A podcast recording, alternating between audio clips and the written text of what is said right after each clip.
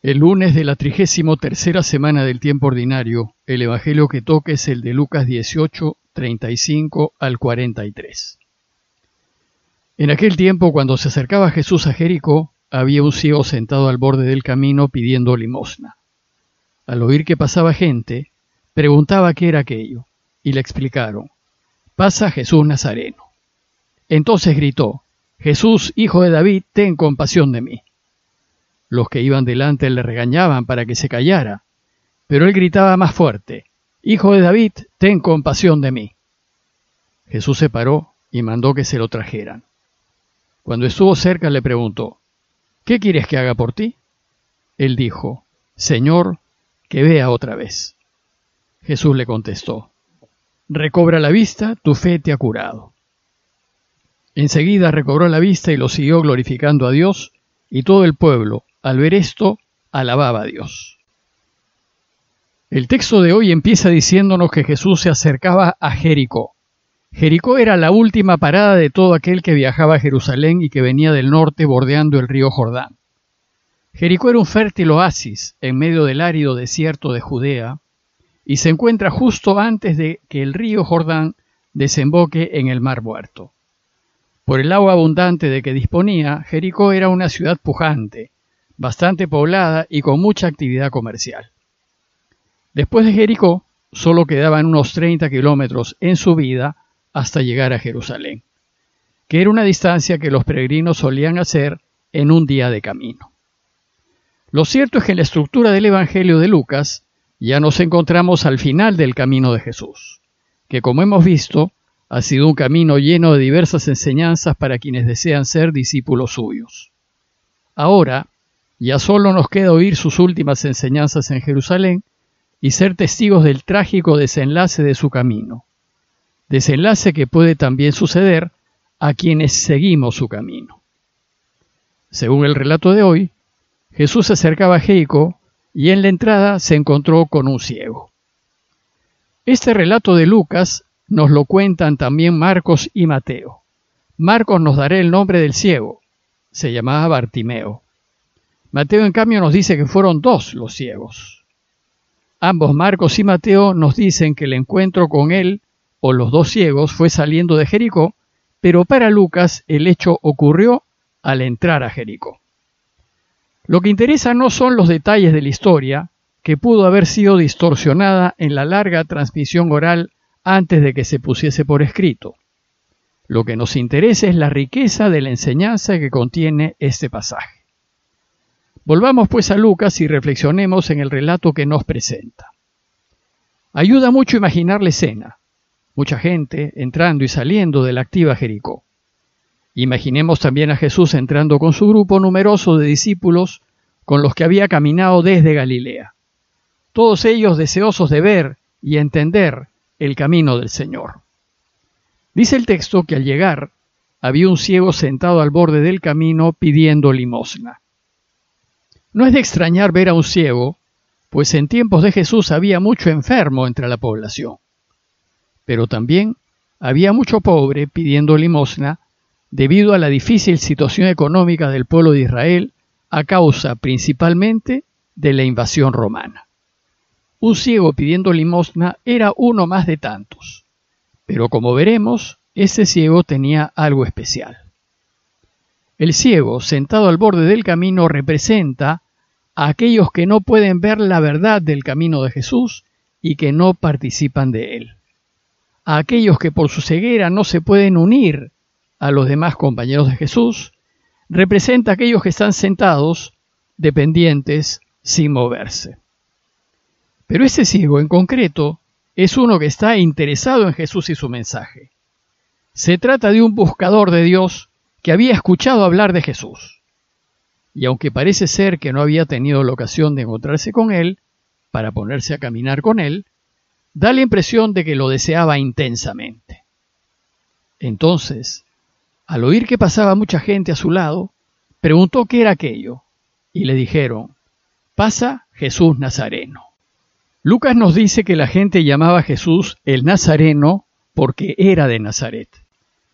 Al ciego le llamó la atención la bulla que hacía la gente, más bulla del ordinario, pues Jesús entraba con sus discípulos, y por eso el ciego se animó a preguntar. Al oír que era Jesús, dice el texto que entonces gritó, Jesús, hijo de David, ten compasión de mí. Fue un grito emocionado, como si fuese lo que algún día esperaba oír, y lo que gritó fue Jesús, hijo de David. Llamar a Jesús hijo de David es reconocerlo Mesías. El ciego, a pesar de su ceguera, proclama a Jesús como el Mesías esperado, como aquel que al llegar daría la vista a los ciegos. Isaías, ocho siglos antes, en Isaías 35.5, anunció que cuando llegue el Mesías, entonces, dice, se despegarán los ojos de los ciegos y las orejas de los sordos se abrirán. Y esta es la primera vez que en el Evangelio de Lucas alguien reconoce a Jesús como el Mesías. Y lo que el ciego le pide a Jesús es que se compadezca de él, que se compadezca de él por su ceguera, por su estado de permanente impureza, por su imposibilidad de volver a Dios, en fin, por su desgraciada situación.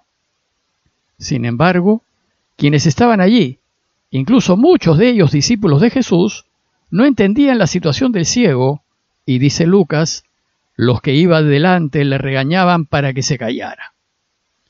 Sucede que en nuestra búsqueda de Dios algunos, incluso personas cercanas y buenas, consciente o inconscientemente nos desaniman y nos ponen impedimentos en nuestros deseos de acercarnos más a Dios. Pero lo que hay que hacer es lo que hizo el ciego, gritar más fuerte. Según el texto, él gritaba más fuerte, Hijo de David, ten compasión de mí. Que el ciego se atreva a gritar que Jesús es el Mesías en medio de la gente que le llama la atención, prefigura la iglesia que grita al pueblo de Israel que Jesús es el Mesías, pero fueron pocos los que la escucharon. Sin embargo, será insistiendo con sus gritos como el ciego logrará que Jesús lo escuche y lo atienda. Esto nos recuerda la parábola del juez injusto y la viuda, y cómo la insistencia de la viuda logró que el juez le hiciese caso. Hay pues que insistir a pesar de los obstáculos que podamos encontrar. Y fueron tales sus gritos que Jesús, en medio de la bulla de la gente, lo escuchó. Y dice el texto que Jesús se paró y mandó que lo trajeran. Él siempre nos escucha, pero tenemos que insistir. Entonces dice el texto que cuando estuvo cerca, Jesús le preguntó, ¿Y qué quieres que haga por ti? Jesús se compadece de la situación del ciego y está dispuesto a ayudarlo en lo que quiera. Y él dijo, Señor, que vea otra vez. Este pobre hombre no era ciego de nacimiento, había perdido la vista y su mayor deseo era volver a ver, y estaba convencido de que cuando llegue el Mesías vería de nuevo. Su fe lo mantenía a la espera. Y entonces Jesús lo sanó, pues le contestó, recobra la vista, tu fe te ha curado. La conclusión del relato es extraordinaria, pues no solo nos dice que enseguida recobró la vista, sino que nos dice que lo siguió glorificando a Dios. Primero nos dice que lo siguió, y de esto se trata la enseñanza de hoy. Ahora que ve, que entiende el camino de Jesús y sus exigencias, el que fue ciego se pone a caminar con él, y va a caminar un camino que lo llevará a Jerusalén y lo llevará a morir crucificado. Segundo, el ciego lo siguió como fruto de su enorme gratitud por haber sido curado, pues es la gratitud la que nos debe mover a ponernos a caminar su camino. Es gratitud por todo lo que nos ha dado, desde la vida, la salud, la familia, los amigos, las oportunidades, hasta el perdón y la posibilidad de ser feliz y vivir para siempre. Y tercero, lo siguió glorificando a Dios. Tenemos tanto que agradecerle a Dios que el mejor modo de hacerlo es seguirlo, vivir como Él quiere y hacer su voluntad en todo. Y ya sabemos cuál es su voluntad, que vivamos en la verdad y en la justicia, y que ayudemos, que sirvamos y que nos preocupemos de quienes más necesitan. Pues vivir así es la manera como realmente glorificamos a Dios. La última frase del relato es muy aleccionadora, pues nos dice que todo el pueblo, al ver esto, alababa a Dios.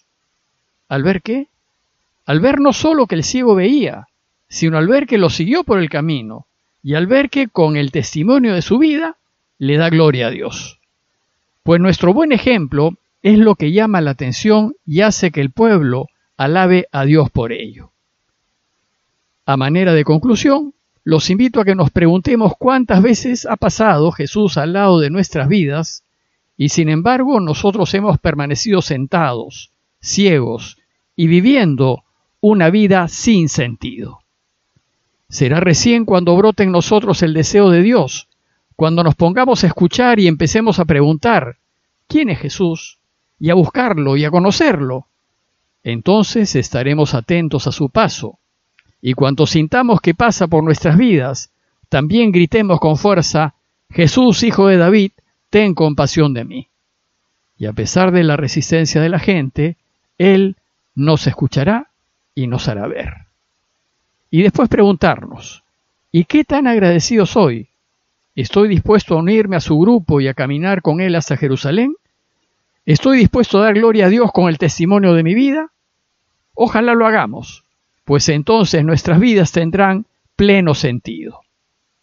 Pidámosle a Dios que nos cure de la ceguera que tenemos, pues creemos ver, para que nos animemos a caminar con Él y glorificar a Dios con nuestras vidas. Parroquia de Fátima, Miraflores, Lima.